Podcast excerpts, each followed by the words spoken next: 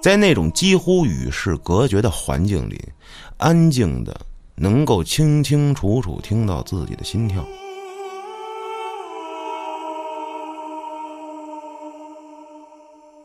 说那个地下世界十二个小时会被拉伸到无限的长。当你感觉过了很久很久，你抬头一看时间，可能只过了十分钟。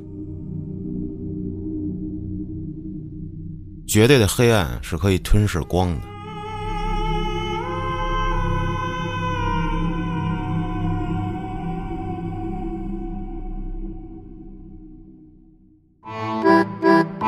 欢迎收听由后端组为您带来的“邪事儿”栏目。如果您有一些比较有意思的经历和故事，可以搜索后端组公众号投稿给小编，也可以通过小编加入微信群和大家一起交流互动。大家好，我是老安，大家好，我是秋。今天带来两个小故事，发生在身边，但是又离你我很远。那是发生在哪儿？工地，哦，嗯，我曾经也有这种想去搬砖的这种想法。但是它这个跟咱们盖楼什么的这不一样，那是什么工地？它这是挖矿矿场。哦，这个我也曾经也有过想法。据说挖矿挣的很多。但是很危险，嗯，对，那会儿我记得我前些日子看那个切尔诺贝利，嗯，那个不是核爆了吗？就是核电站辐射爆炸了，嗯，他们找了一帮矿工，嗯，爆炸区去填那种灭火的还是冷却的东西，嗯，然后那些矿工呢，基本上就是会因为这个事儿减少寿命，是而且那个矿洞里很热，然后大家也都不盖口罩，不戴这种防毒面具什么的，大家就是光着膀子往里填东西。负责人员就说：“你们穿上防护服，戴上面具。”他说：“不行，太热了，你们能不能给我们送几个电扇？”他说：“不行，这电扇一吹的话，会把里面那个尘都吹起来，你们会死得更快。”然后那他们说：“那我没办法，我只能光着干，要不然太热了，受不了。”嗯，贼辛苦这么一个工作，然后还会因为出矿难事故，会失去生命。是，嗯，而且咱们不是去过门头沟里面那个王平矿吗？啊、我没去过，我带你去过，啊我没去过，嗯，我没去过，你没去过？没有一次没去过。我操，记忆出现了偏差。反正我们都去过无数回了，嗯你能发现啊，那个地儿吧，你看不见底下那个矿工作的地方，它给封上了。啊，但是据说啊，那底下全是符，什么？好符，嗯，哦，我没见过，反正是就是被封上的那底下呗被。封印了。那是不是他那块儿也有废弃的那种矿坑？他那块儿我们去的最多的就是废弃的宿舍楼啊，这种澡堂子呀、学校，就它是一个矿区，啊、等于就是商工铺人区们对工人们什么都在这儿生活这种的，哦，啊，已经废弃二十多年了，恐怖吗？没什么恐怖，我们都是白天去的，而且这个地儿网上已经炒烂了，就是任何成探都去，啊，就是必去之一呗。必打卡之地之一，嗯，嗯，好多那个到此一游是吧？好多那个 UP 主啊，就都上那儿拍去。今天这个故事的投稿呢，是咱们的老朋友隔壁老王。啊，他在评论里说：“完了，我的稿被毙了。”你别着急，你投稿完了，第二天你就想在节目里听我，这是 啊！你看今天就给你讲了啊。这件事儿呢，虽然不是发生在他身上，但是是他朋友给他讲的。他是这么说的啊：此事由小贩口述，隔壁老王整理并加工，真规整嗯然后还是老规矩啊，他给写了人物介绍，啊！四个人物啊。第一，小范，就是主角啊，他是矿场的巡检调度。人物二，老张，五十多岁啊，矿场的技术工人。接着是老赵，四十多岁，矿场工人。然后老刘，五十多岁，矿场工人。好，咱们来开讲今天的这第一个小故事。嗯，话说在一二年的时候啊，这小范技校毕业，通过这家里的关系，在本地的一个煤矿企业啊，弄了这么一不错的小差事，非常的悠闲，就不忙，嗯嗯，巡逻每天呢就是帮助这矿长做好底下这工人的排班儿，定时呢到这矿上去巡视一圈儿去。说本来这个采矿这个行业里有一条不成文的规定，说是什么呀？说这矿场从来不招外地人。哦啊，但是看在这亲戚跟这个是吧使劲儿的这份儿上啊，花钱了呗，嗯又加上他这个工作也没啥危险性，哎，这矿长啊就同意了，在这矿上啊，不是说他这活儿比较轻省吗？嗯，每天也没啥事儿，一待哎干了两个多月，每天呢就是和工友们一块儿抽烟喝酒打牌，啊，慢慢也都熟了。谁临时有个事儿什么的，让他调个班儿啥的啊，就是大家处的关系都不错。这小贩呢渐渐就知道了，说这些工友最多的啊一个月能拿个七八千，那不太多呀。一二年哦，那还可以了，嗯。但是大部分这些钱呢，都花在这个吃喝玩乐，就是喝酒、打牌、大保健，是吧？还行，就是大家除了娱乐，还和赌徒势不两立。有赌啊嗯啊，有赌啊，小打赌牌吗？那还行吧。说每个月给家里也就寄个两三千。嗯，说虽然没有什么人明说啊，但是呢，这小贩慢慢的也就明白为什么了。说干这一行的呀，有很高的几率出事故。嗯啊，所以大家就更愿意把这钱往自己身上花，说能享一天福就是赚。毕竟自己也没有什么营生的手艺啊，就只能是在这儿就相当于是过一天是一天，我开心一天就赚一天。又多活一天就赚了。对，操，而且这里不乏有一些这种外地过来就是跑路的，犯了事儿过来躲在这儿呢，知道吧？法外之地有点那种劲儿。嗯，就是鱼龙混杂。，对对，他们这每天呢，就什么安排啊？就是早上起来一开始啊，开班前会，然后上工，然后干完了吃饭、睡觉、逛街，每天就这么点事儿，很规律。而且这矿上的纪律非常严，比如说什么呀？工作之前不能喝酒，这到哪儿都一样。下矿之前必须搜身，就你不能带出点东西去。大家也都遵循的很好。哎，直到有一天，有一件呢不太寻常的事儿。打破了这矿上的宁静。嗯，在他们那儿，除了这小贩之外，还有一个本地人也在这矿上工作，就是咱们一开始说的这个老张，五十多岁啊。平时呢，基本上也不和其他人说话，喝酒去也老是一个人喝。他每天呢上班啊，开班前会的时候，走道儿一里歪斜的，摇摇晃晃的。刚醒。 这小贩一开始觉得我操，哥们儿腿有问题，直到有一天他坐他边上了，我操！他说他闻到了一股难以形容的腥臭味儿，说这个味道里夹杂着很久没有刷牙的恶臭，我操，喝了至少一瓶烈酒的腥味儿，还有本地土烟的臭味儿一并爆发出来。我日，你你想什么味儿啊？这是这是一个嗅觉的叫什么来这着？摧残你的嗅觉对。他这才知道啊，原来这老张每次上班之前都他妈跟那儿喝酒。再仔细一瞅他这脸啊，就能看出，这张漆黑的脸后面是喝完酒泛出来的这个红色。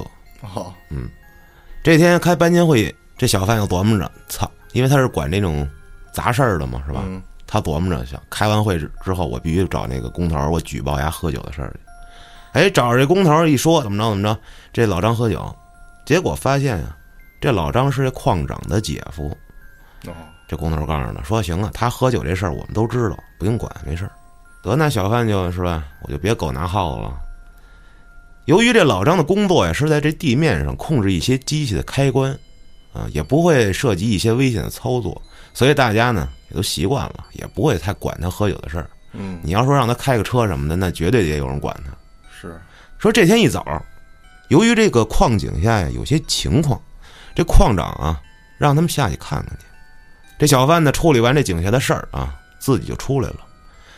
说从井口到井下的路是一个阶梯式的斜坡，他们管这个坡叫龙坡。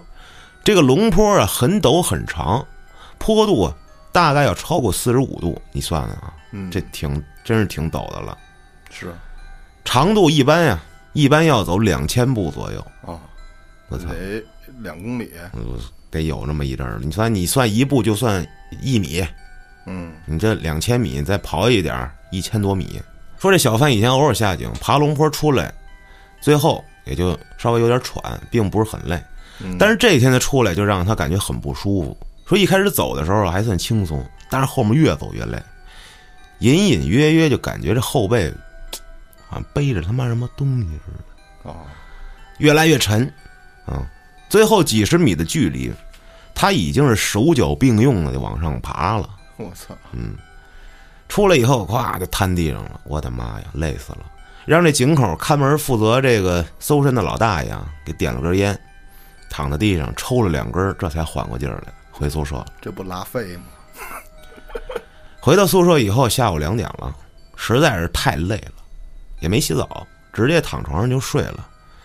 结果这一觉，竟然睡到了这第二天凌晨四点，我的妈呀哎呦，睡了一连轴。嗯但是呢，他并不是自然醒的，啊，而是被一阵电话铃声给惊醒的。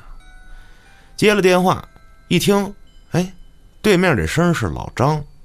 这老张就说了一句话，说这句话，小范他这辈子一直会记着，而且想起来就会害怕。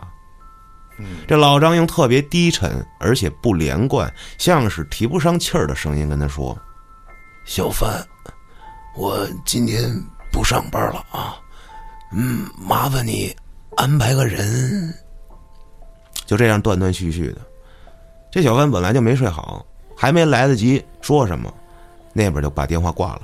嗯，那这他正困呢，哎，他接着睡，直到上班以后，这老张负责的控制开关没人操作，小范才把这事儿想起来，得那就重新找人给他排班顶他呗。当天下午两点，矿长告诉大家一件事儿：老张死了。我操，大家听到这个消息后一片寂静，说如果这老张是在井下出了事故死了，大家可能还容易接受一些。然而，这老张是在自己房间里死的，这时候大家都觉得有些嘖奇怪。这小贩脑子也是一片空白，这是他来矿上第一次遇到死神的事儿。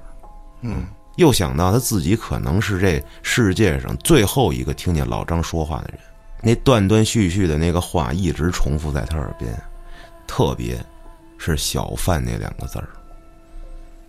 由于这老张是一个人住，死了好几个小时之后才被发现的。这时候这矿上也腾不出人手给这老张收拾尸体啊，于是这矿长买了一条烟，让小贩呀带着几个工人，老赵跟老刘去给这个老张守着去，上他们家门口。嗯，他们去的时候啊，这老张那屋的门开着，他们进去就看见这老张啊，这什么姿势啊，跟一毛毛虫一样，背朝上，弓在床上，撅着屁股，等于是哦脸冲外，眼睛瞪得倍儿大，脸是那种黑绿黑绿的颜色。床头有一空酒瓶儿，这空酒瓶儿是他们当地度数最高、最便宜的那种散装白酒。由于这老张住二楼，他那屋那窗户外面啊，就是另外一个楼的墙体了，所以这外面这夕阳刚到地平线的时候，等于他那个屋子就已经黑的不行了就。嗯，小范他们仨人从屋里拉了根灯泡线啊，那长电线出来，关好门，在这个老张的门口抽烟打牌，也没有一点点少了一个人的感觉。吃饭呢，这仨人就轮流去吃，一直到晚上十一点开班前会的时候啊，他们几个正是说笑呢，突然哎，这拉出来的这个灯不亮了，于是呢，这老赵就进去动了一下电线，灯又亮了。大家继续吹牛逼打牌。嗯，过了十来分钟，这灯又灭了。老赵又进去扯了一下电线，哎，这灯又恢复了。又过了十来分钟，这灯再次的灭了。这老赵一脚就把这门给踢开了，骂了一句，摁了两回墙上的这开关，这灯才亮起来。这次大家继续打牌，只是都不怎么说话了。这一条烟抽的也只剩下半条了。本来想着这回应该就没事儿了，可是过了十分钟后，灯再次突然熄灭了。当灯熄灭的同时，他们都听到了这屋里的床突然发出了巨大的嘎吱嘎吱的声音。就像是有人在这床上剧烈的挣扎扭动。这老赵瞬间就瘫在地上了。这仨人都没主意了。这会儿啊，老刘猛嘬了两口烟，然后冲着这门就开始喊：“说老张，酒是你自己喝的，也是你自己喝出事儿了啊，你怪不得别人。要走你就安心走，哪个都跟你没仇没怨的。我知道你也不甘心，一会儿我把你眼睛闭了，你要是听明白了就别再闹了啊！天亮我们送你一程。老刘喊完话，屋里的床又嘎吱了几下就停下了，真狠，屋外的灯闪了几下，又正常了。老刘说：“小范，你跟着我一块儿进来。”这老刘啊，轻轻地推开屋门，借着门外的光亮走到老张的床前。这老张还是保持着弓在床上的姿势。老刘过去伸手把他眼睛给糊了上了，然后小范跟他一起拉起这被子，把老张给盖上了。之后一夜相安无事。第二天一早，这老张的媳妇儿，也就是矿长的姐姐呀，嗯，来到矿上了，也没闹，也没理人，也没说话，直接就去办公室要钱去了。由于这老张是在这地面上死的，不属于工伤，但是呢，不是他姐夫吗？嗯，包工头还是给拿了十三万作为赔偿。抚恤金，拿着钱，这老张的媳妇儿头也不回，直接就走了，自始至终都没过去看这老张一眼。是为啥？这老张，你说啊，死了死了，嗯，就落这么个下场。这媳妇儿估计是中间有点事儿。是，处理好这赔偿问题之后，老赵跟老刘把这老张裹起来，抬到殡仪馆派来的车上，就送走了。完事儿之后啊，这小贩拿酒过来说给他俩洗洗手。这老赵啊可能是觉得自己啊，昨天晚上不是他妈摊地上了，嗯，觉得他妈有点丢人，操，是不是怂了？于是就说：“操，胖毛不洗了啊。”嗯，狂。这天呢，照常上班。中午的时候呢，小范接到井下打来的一电话，说出事儿了，有人受伤。他们在这井口守着，几个人用一块输送带，两边绑上钢管，做了这么一简易的担架啊，把这受伤的工友给抬出来了。小范一看，哟，受伤的竟是老赵，嗯，腰椎严重骨折，诊断之后啊，下半身瘫痪了，有一只手血肉模糊。后来老刘跟他说，这老赵啊，在下面一个柱子旁边工作的时候啊，这柱子顶上突然松了，先是掉下来一块石头，正好砸在他这右手上，这一下就把老赵砸得动不了了。石头挺大，这老赵想使劲推开石头，就在众人还没反应过来的时候，另一块石头掉下来，直接压在他身上了。等大伙儿搬开石头的时候，他的姿势跟这老张一样，弓着，撅在那儿。嗯，但是万幸，最后还活着。这也许是巧合，也许就说不好了。我操，这第一个故事就结束了，这没冤也没仇的给人弄了，不狂吗？狂，嗯，我就不洗手，就砸你手，就砸你那手，嗯，让你狂。其实这老张死的也有点奇怪，他是怎么死的呢？他不会让人方死了吧？而且你说这小贩啊，之前他爬那坡的时候，嗯为什么突然感觉那么累？而且晚上那个电话，你说是活着的老张打的，还是死了的老张打？是不是喝多了呀？我操，喝多了把自己喝死了。啊，哎呀，说到这喝酒这事儿，我觉得咱们可以聊聊昨天咱们喝酒的时候。昨天挺正常的呀，昨天是这样，我说我找秋儿跟建叔，我说喝一杯，建叔死活就不跟我去，嗯，我曾经很伤心，没有灵魂的酒局就去了，去了我也没吃饭，秋儿也没吃饭，我说点点什么吃，他告诉我不点，什么都不点，我说操行，我说要盘花生米吧，结果啊，我应该全程两个小时吧，我就喝了四杯啤酒，一杯四五百毫升，两杯 IPA，两杯浑浊，我竟然啊就断片儿了。劲儿挺大的，那那酒，操，然后加上什么都没吃，结果后来发生了一牛逼的，我我骑自行车来的，嗯。然后是怎么着我忘了，你讲吧。就是咱们喝完之后去唱歌，然后但是因为店到点下班了，嗯然后又去旁边吃饭，吃了点主食，嗯，吃点饺子我记着，对，然后又喝了一点儿之后呢，就打车回家了。回家之后呢，你突然说车呢？我说车搁那门口停着呢。他说不行，咱得把车骑回去。然后我说那行吧。然后我俩又打车到我们停车的那块儿，又把自行车给骑回去了。你那车呢？我也骑回去了。我记得咱俩一路跟那儿嘎嘎嘎乐，有这回事儿啊对吗？我好像撞一天籁，哎，撞一个把尼桑的屁股上了。啊？ 为什么呀？ 我不知道，我好像没把没把持住。我回家我还跟我妈说，我说妈，我可能那什么，我给那个一个尼桑那屁股撞了。然后我说，要是明天有人抓我来，你也甭别那什么，别太惊讶。那你这肇事逃逸 啊？那操，那那没办法，他是喝多了停，在那儿吗？他停在路边嘛。然后你给他撞成什么样了？没怎么着，我刹刹车了还。不是你正常骑怎么能给人撞了呢？这喝多不晕吗？就晃 悠，你骑电动车啊你看我骑自行车我还好点儿，操，就挺离谱的，你知道？这是我为数不多的喝完了都懵逼了还敢骑车，我操！啊，我以为你还还行吧，我没看出你喝多，你我都这不记得了一，顿跟我狂聊，聊啥呀？我也忘了聊什么了。我操，我也我也忘了，反正一顿狂聊，有价值吗？有有点儿吧，但是忘了，那就没有价值，反正你都忘了，那有什么用啊？哎呀，这喝酒误吃。接着咱们来讲这隔壁老王的第二个故事。这第二件事儿呢，依然是小贩口述给老王，老王整理的。又死人了。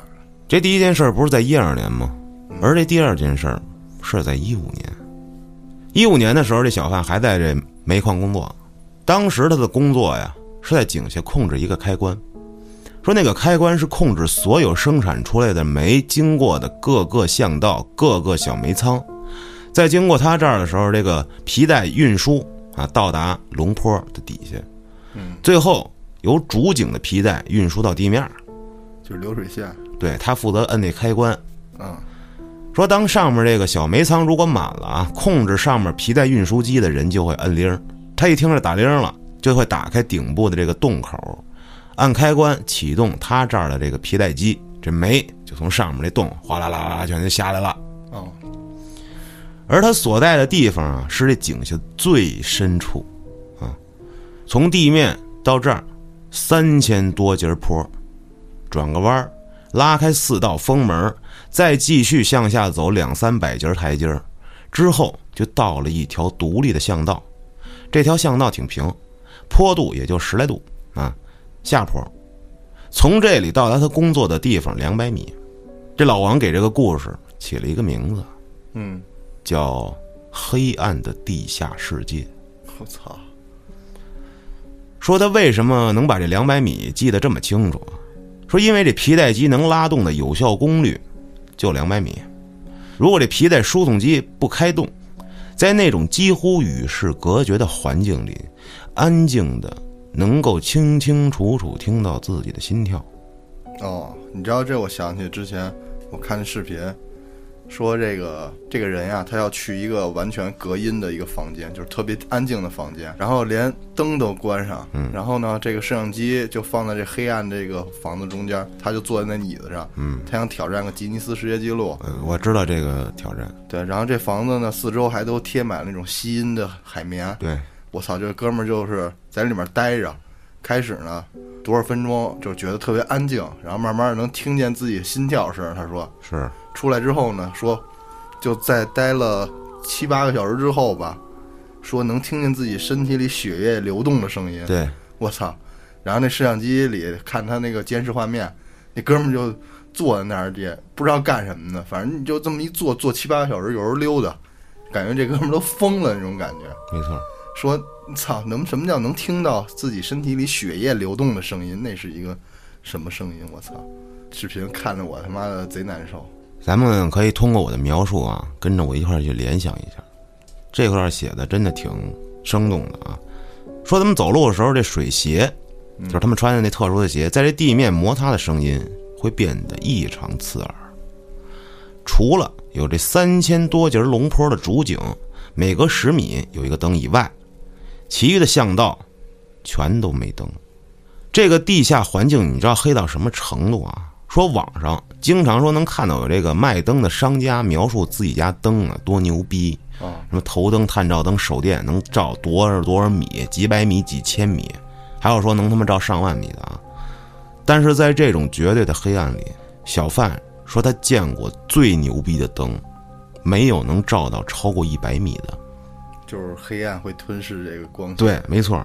嗯，人站在这巷道的中间啊，从一头把这灯照过来，是看不见任何光亮的。嗯，你知道这让我想起什么了？你还记得咱俩小时候去找你那勇哥， 然后有一天夜里，咱们在他们家不睡觉啊，然后他给咱们聊天儿，他说说了一个特哲学的一个事儿，他说黑是什么颜色？ 然后我听完问题，我瞬间就懵逼了。他说黑是最，它既不是颜色，它也不是什么，它能吞噬一切。我操，他说了一个特别哲学的东西，我当时我我我操！你这还记得住？我都全都忘了。我记得印象就这句话，我记得印象特别深刻。勇哥老说一些特别哲学的话。对， 突然我操，我感觉我操，我我感觉被洗礼了。我说怎么那么突然那么哲学呀？哎呦我操！然后我一直在思考他说的话，他说这光照在这个黑暗里会被这个黑会吞噬掉。是，我说我操，好牛逼呀、那会儿我就是绝对的黑暗是可以吞噬光的。嗯，我突然就想起这个当时咱们在他家那个画面了。哎，那那是不是说宇宙中也是没有光的？那真不知道，会不会也是绝对的黑暗，然后没有任何声音，真空？我记得啊，我之前看过一视频， 就是说行星会发出什么样的声音，比如说地球会发出什么样的声音，就拿这个太空站会有会有什么探测机吧，它会什么东 西？我操，说鸡不带探八测卦。机，然后呢去录制这个行星的声发出的声音，可以在 B 站搜一下，我操，挺牛逼的，就是很诡异的声音，是一个恒定的声音，就是比如说嗡儿，就这么这一种个声底音，噪是吧？对对对对对，每个行星的声音还不一样。我操！这个听着我操，感觉特别渺小，感觉因为那个星球很大嘛，在那个视频里看那个行星，我操，反正听着就有点瘆得慌。这来自宇宙的声音。对，来自宇宙的声音，我操！这挺牛逼的。我那看那视频，咱接着说啊，嗯就这种绝对的安静和黑暗，嗯，没有任何人可以抗拒得了。从地面到他工作的地方，走路需要走他妈半个小时，我操，但是出来的时候差不多得走一个小时。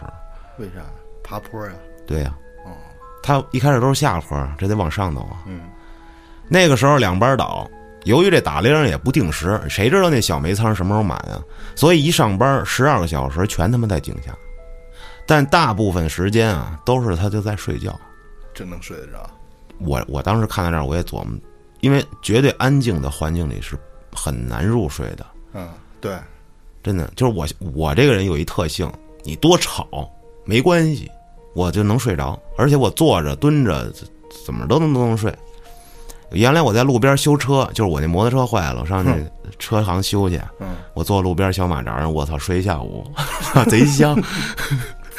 然后地铁坐地铁一号线，我从他妈通州，我嘎我就坐到总站去了，然后我再往回坐，嘎我又坐到那个通州总站去了。嗯，操，再来一来回，然后我又坐回去，没敢睡。我日他妈的， 操就那么困。嗯嗯，一上地铁就都困，我操，接着说啊，有段时间呢，这小贩上白班儿，早八点到晚上八点。这手机这种不防爆的电子产品啊，是绝对不可能带下井的。从井口进去五米，你就没信号了，你带也没用。嗯，他工作的地点啊，这他那个岗位，如果说他不在那儿睡觉，说就会被无尽的黑暗和可怕的寂静所包围侵蚀。当然，我觉得你睡觉更恐怖，操，你都不用闭眼，都是黑的。不知道是一种什么感觉，在那种环境下，说那个地下世界十二个小时会被拉伸到无限的长。虽然这防爆电话可以看看时间，但当你感觉过了很久很久，你抬头一看时间，可能只过了十分钟。嗯，这种时间的漫长，我在号里感受过。我他妈值班值俩小时，嗯，我感觉我待了八年了。然后一看表，过了五分钟，我操！我操，就那种什么事儿都没有发生，就是时间大大大这样走，你会感觉那时间被无限的拉长。我操，一秒像是好几年，就是这样那种特别恐怖的感觉。嗯，他有的时候呢会带本书下去看，但如果太集中精力了啊，说很容易会被吓到。为啥呢？说大家可以想象啊，在这样的环境中，地下几百米的以下的地方，一边儿啊是十多年以前生产所用的这个废弃的巷道，一边儿是出口的方向。就是这么一条宽四米的巷道里面，除了它的头灯，周围再没有任何的光亮了；除了它的心跳，周围也再无声音。就像是另一个时空。说有时候眼花或者这眉壁里头会突然传出这种低吼或者哀嚎，说有时候可能会是幻听，有时候可能是固体的传音。但即便是胆子很大的人，在这样的环境里待上一段时间，都会变得很憔悴，甚至神经质。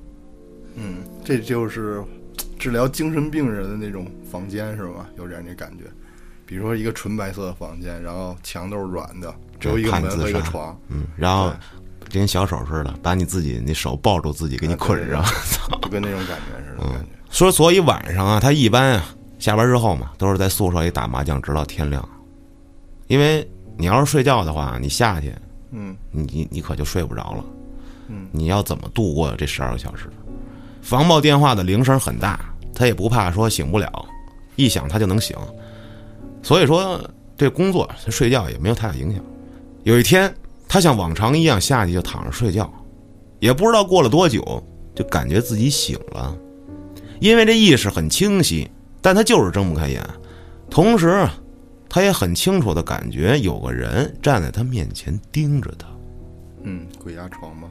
就那样一动不动的盯着他。他努力的睁开眼睛，想看清楚那个人的模样，因为他有头灯啊。挣扎了大约不到十秒，就在他睁开眼睛的瞬间，这手也摸到了身边一个金属工具。这个工具呢，他们管它叫水沟，啊，一条三十厘米长、直径三厘米粗的这么一钢条，一边呢焊接同样粗的这种长十厘米的这一钢条，是成为一个数字七的这么一个形状，就跟一镰刀似的，那么一拐弯的东西。他睁开眼的同时，手里这水沟也向那个方向猛地扔过去了，结果打空了。睁开眼睛仔细一看，什么都没有，但他马上又感觉出了异常。他调整了一下头灯，看见在他两点方向大约三米左右的地方，站着两个人，背对着他，目光一直紧紧地盯着这皮带运输机。我操！也不说话。这小贩就纳闷了，说这个地方一般是不会有人下来的啊，但如果有人过来说说话，那是很开心的事儿，怎么就他妈不说话呢？如果有人的话，所以他就主动打招呼啊，说：“哎，你们是干什么了？怎么到这儿来了？”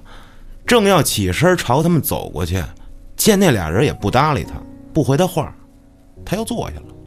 他心想：“操，没礼貌。”啊嗯不搭理我，说那操，我还不爱跟你们说话呢，傲娇。他就时不时啊，向那俩人瞟一下，瞟一下。那俩人就这么着待着也不动，也互相也不说话啊，就感觉过了大约十分钟，也可能说有半个小时。嗯，这俩人就往这个废弃巷道方向走了。在经过小贩面前的时候，小贩发现这俩人的工作服很新，包括水鞋也很新，一点煤灰都没有。小贩用警辖电话查了一下时间啊，这时候才中午十二点不到，也没睡意了，就干坐着，一直坐到他下班儿，也没见这两个人出来。嗯我操！当时也没在意，直到第二天他去换班的时候，他问这上夜班的工友，说你们有没有看见两个人从这废弃的这个巷道里面出来呀、所有人都说没有。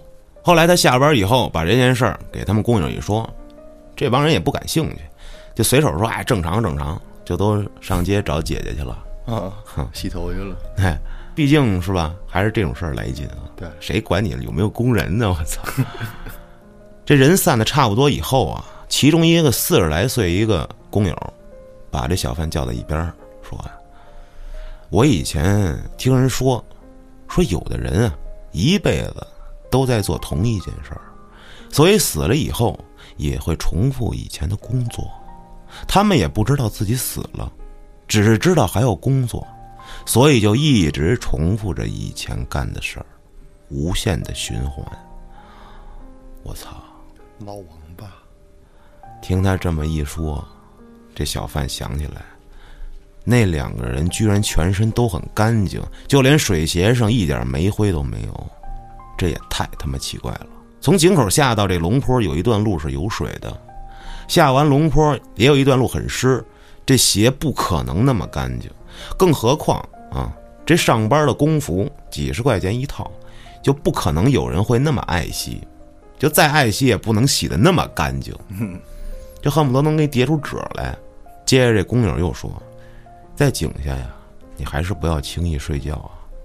说人在睡觉的时候，这身体容易压不住灵魂，而且是在井下，你很容易就会看到一些奇怪的人，而且这井下死的人可不少。我操，这工友怎么那么神道啊？自此，小贩就申请了换岗，也再没有在那里控制过那个开关了。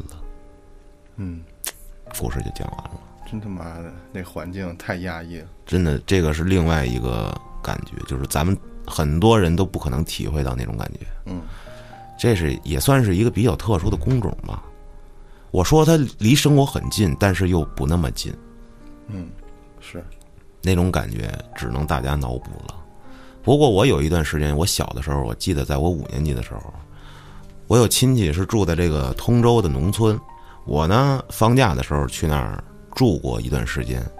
农村的晚上啊，嗯，是那种安静，安静到我从来没体会过。我距离现在也得有快二十年了，那估计那地儿 拆迁了。肯定早就拆了。嗯，我当时印象是这样的，就那夜里巨热，夏天开着电风扇，没有空调，我就除了电风扇的声音啊，我听不见任何声音，因为是平房啊。嗯然后我把电风扇关了，我说我想听见那声儿，什么声儿都没有。嗯，就是我想仔细的听到什么其他声音，没有，没个虫子声儿，我没有。我操，夜里嘛，夏天很容易有什么蝉鸣啊什么的，是吧？是啊，没有，我操，那你待在那我半宿没睡着 不，对劲呀、嗯，半宿没睡着，然后起来打飞 S， 我也起来打飞机 呢。操大爷！他妈小孩五年级，操！ 操！嗯，如果说听众们你们有什么类似的这种经历啊，啊或者有什么差不多的这种，比如说诡异的地方环境，就是常人就不容易感受的，比如说零下五百多度的地方， 什么那这他妈不是瞬间死了吗？就种举个例子嘛，啊，大家也可以分享过来。有没有在南极工作的什么的？对对对，看这稿子我感触挺深的，当时想身临其境一下，后来我就琢磨，啊，我琢磨出来了，这个感觉跟什么特别像啊？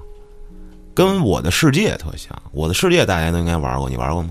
我玩过，但是没玩出，没玩明白。我的世界这游戏真的做的是一个超级开放的那种沙盒游戏嘛，你可以无限的挖，这个世界没有边，嗯你知道吧？你如果你开上帝模式，你可以飞呀、嗯，你想怎么着就怎么着。说咱们如果往地下无限的挖的情况下，你就一直凿啊，有可能会出现塌方，嗯，你的屏幕会是黑了，就黑就纯黑了。就被埋里了。对啊，但是你不会死啊哦，你如果开上帝模式，但是你要不开，有可能地下水把你淹死，然后那个岩浆可能会流着把你烫 死。我都开地下那个上帝模式，啊，说你如果你挖到很深很深的时候，你可以就一直摁着挖挖键，你往下走啊，你摁个十分钟，它一样能挖。嗯，然后你上来的时候可能要飞个十分钟，我操，嗯，你无聊你可以挖俩小时，啊，咱们感受一下，你就在那儿摁着鼠标摁十分钟，你摁得了吗？他嗯走到那工作地方得三十分钟，啊，你就摁啊，摁十分钟，然后，比如说有的地方会塌啊，啪这块塌了。如果你不点火把的时候，你的屏幕是纯黑的，我觉得就是那种黑暗。啊，你点上火把之后，可能就一小块区域亮了这种的。而且我的世界有意思，它那个背景音乐啊，一个钢琴，我一会儿可以放出来。你配着那个音乐，然后玩这个游戏，你就感觉这个世界除了你没有任何人了，是真的世界特别孤独。是， 但是为了避免这种孤独，出了一个在线模式。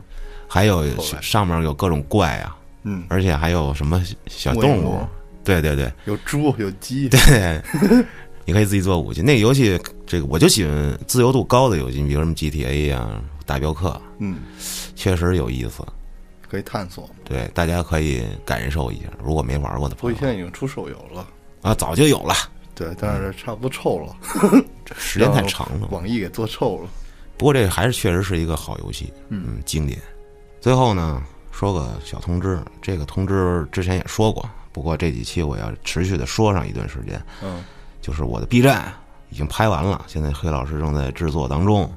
如果哪天上了，会通知大家，一键三连，千万不要跟我搞下次一定，嗯，要不然我就会疯狂冲你们眨眼。嗯、反正他们也不会杀了我。嗯对。行了，今天就聊到这儿了，各位，感谢您的收听，咱们下期再见。